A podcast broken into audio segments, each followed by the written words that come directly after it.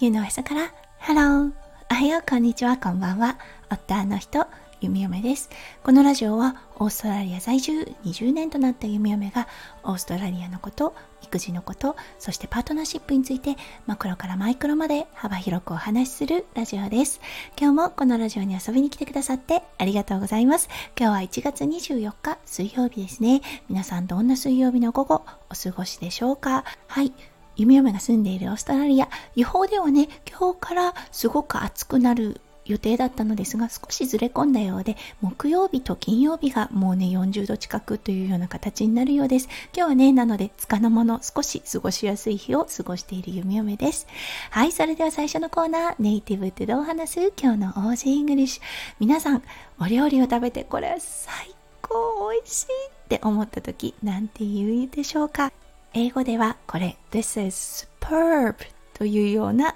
表現がされます。はい、そしてね、やっぱりあの、オーバーリアクションなウエスタンな方たち、これの言葉を言いながら、あの、こう、顔のね、表情がくるくるっと変わると、はい、見ていてね、本当に美味しいんだなというような感覚がします。はい、美味しいものを食べた時、本当、あの、心が震えるのは、嫁嫁だけでしょうか。はい、それでは今日のテーマに移りましょう。今日のテーマは、いろんな先生です。それでは今日も元気に、読み読めラジオスタートします。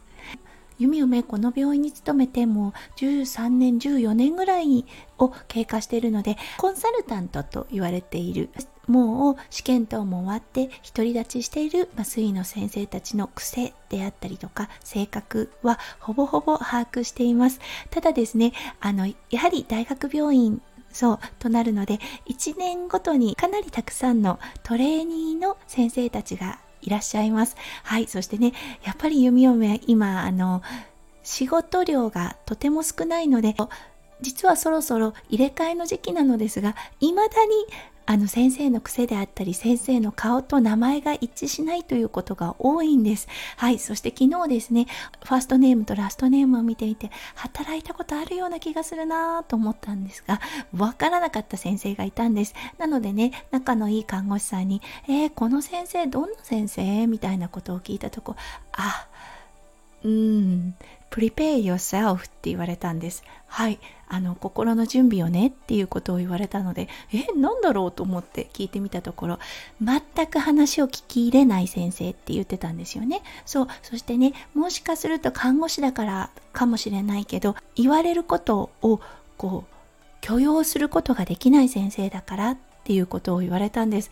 うわそんな癖のある先生と弓嫁働いたことあったかななんて思ったんですが一緒に働き始めて数時間したところああ思い出したってなったんです。はいこの先生だったんですがそうもともとねあのインテンシブケアユニットはいあの ICU 集中治療室の先生になる方で道がもう定まっていて麻酔の方ではトレーニングの一環でいらっしゃってる先生でした。うん、そしてね、知識量とかはものすごいなと思いました。患者さんとのね、コミュニケーション、とても上手だなと思いましたし、そしてね、あの、仕事以外の時、弓嫁とプライベートの話をしている時は、ものすごくね、あの、オープンな、うん、すごくね、あの、話しやすい先生だなと思ったんです。ただ、ひとたびお仕事になると、もう全然然聞き入れないなっていうこと確かにあったんですそうそしてね先日あったこと先生が記入しなければいけない書類ってあるんですねそれをあの記入漏れがあった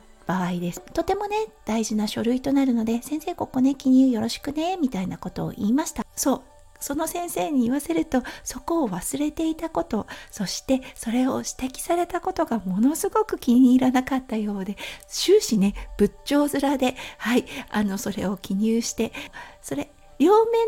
のあの書類だったんです。そしてね最初のページの方に患者さんのねもうスティッカーはいあの名前等が記載されたものが書かれてあったので、うん、特にあの裏面にはスティッカーを貼らなかったんですが先生のね小さな抵抗ですわざわざ弓嫁を渡して弓嫁がねそこにあのスティッカーを貼らないのを見て勝ち誇った顔で そう勝ち誇った顔でですねあのスティッカー貼ってくれるっていうことをチクッと言ったんですよね。ねあはいはいそういうことねって思って弓嫁はね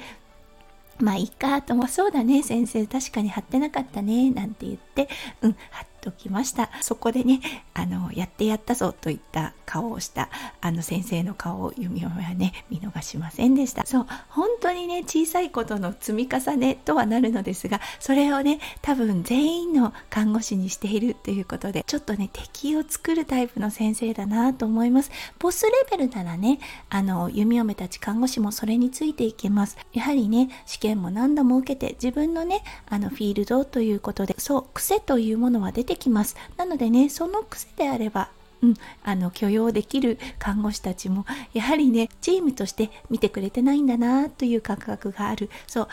先生と看護師のところにはものすごく差があるんだとこうね一線を引いてるタイプの先生なのでそれをねあのボスレベルであったらまあなんとかそういう感じの人かと考えられるのですがそうトレーニングの先生がそれをするとやはり敵を多く作るなと思います。はいそしてね弓嫁だったんですがまああのいろんなねあの看護のテクニックというものがあります。はいそしてねその先生が最後にねちょっと意外だったことだったんですがそう弓嫁のねあるテクニックを見てあすごいいいテクニックだねっていうことを言ったんですよね。それを聞いて弓嫁お褒めることができるんだっていうことをね意外だなと思った一面もありました。はいなのでねほんといろんな先生いらっしゃるなと思った弓嫁でした。でもね弓嫁たち看護師から言わせるとはい看護師を敵に回して仕事ってやりづらいんだよなって思うんです看護師たちもプロです。はい。先生とはまた違った、うん、プロ意識を持って先生がケアできる部分、看護師が特化している部分っていうのもあります。そう。それをね、知識量が違うからということで下に見られるそう看護師たちを敵に回すのはあまり得策ではないと思いますやはりチームとしてね捉えてこそうん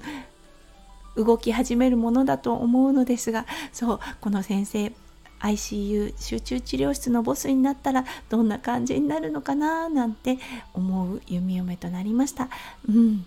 本当いろんな先生がいらっしゃいますね。はい、ということで今日も最後まで聞いてくださって本当にありがとうございました。皆さんの一日がキラキラがいっぱいいっぱい詰まった素敵な素敵なものでありますよう、弓嫁心からお祈りいたしております。それではまた明日の配信でお会いしましょう。地球のへそから、ハロー、弓嫁ラジオ、弓嫁でした。じゃあね、バイバイ。